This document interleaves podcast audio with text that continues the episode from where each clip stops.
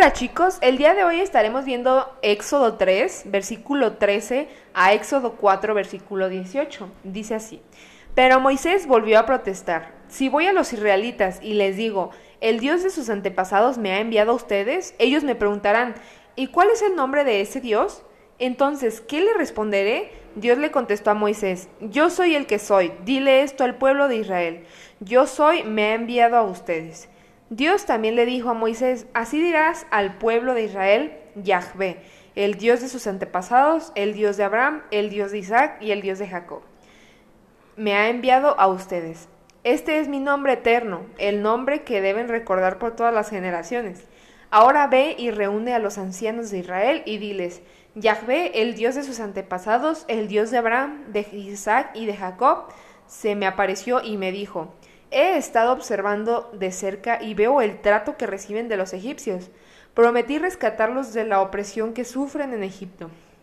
Los llevaré a una tierra donde fluye leche y miel, la tierra donde actualmente habitan los cananeos, los hititas y los amorreos, los fereceos, los jebeos y los jebuseos. Los ancianos de Israel aceptarán tu mensaje, entonces tú y los ancianos se presentarán ante el rey de Egipto y le dirán, el Señor, Dios de los Hebreos, vino a nuestro encuentro, así que permítenos, por favor, hacer un viaje de tres días al desierto, para ofrecer sacrificio al Señor nuestro Dios. Pero yo sé que, pero yo sé que el rey de Egipto no los dejará ir a menos que sea forzado por una mano poderosa. Así que levantaré mi mano y heriré a los, a los egipcios con todo tipo de milagros que realizaré entre ellos. Entonces al fin del faraón los dejará ir.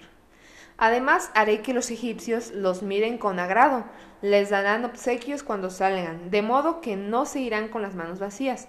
Toda mujer israelita pedirá a sus vecinas egipcias y a las mujeres extranjeras que vivan con ellas toda clase que vivan con ellas toda clase de objetos de plata y de oro y prendas costosas. Con estos vestirán a sus hijos e hijas, así despojarán a los egipcios de sus riquezas.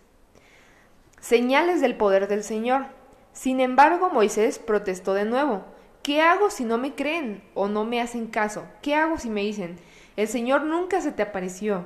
Entonces el Señor le preguntó, ¿qué es lo que tienes en la mano? Una vara de pastor, contesta Moisés. Arrójala al sueño, al suelo, le dijo el Señor. Así que Moisés la tiró al suelo y la vara se convirtió en una serpiente. Entonces Moisés saltó hacia atrás, pero el Señor le dijo, extiende la mano y agárrala de la cola. Entonces Moisés extendió la mano y la agarró, y la serpiente volvió a ser una vara de pastor.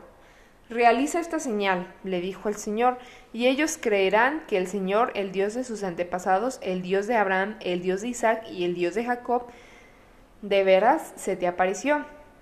Luego el Señor le dijo a Moisés, ahora mete la mano dentro de tu, manto. Entonces Moisés metió la mano dentro de su manto y cuando la sacó, la mano estaba blanca como la nieve, afectada por una grave enfermedad de la piel. Ahora vuelve a meter la mano dentro de tu manto, le dijo el Señor. Así que Moisés metió la mano de nuevo y cuando la sacó estaba tan sana como el resto de su cuerpo. El Señor le dijo a Moisés, si no te creen ni se convencen con la primera señal milagrosa, se convencerán con la segunda. Y si no te creen ni te escuchan aún después de estas dos señales, entonces recoge un poco de agua del río Nilo y derrámala sobre el suelo seco. En cuanto lo hagas, el agua del, del Nilo se convertirá en sangre sobre el suelo. Pero Moisés rogó al Señor, Oh Señor, no tengo facilidad de palabra, nunca la tuve, ni siquiera ahora que tú me has hablado se me traba la lengua y se me enredan las palabras. Entonces el Señor le preguntó, ¿quién forma la boca de una persona? ¿Quién decide que una persona hable o no hable? ¿Que oiga o no oiga? ¿Que vea o no vea?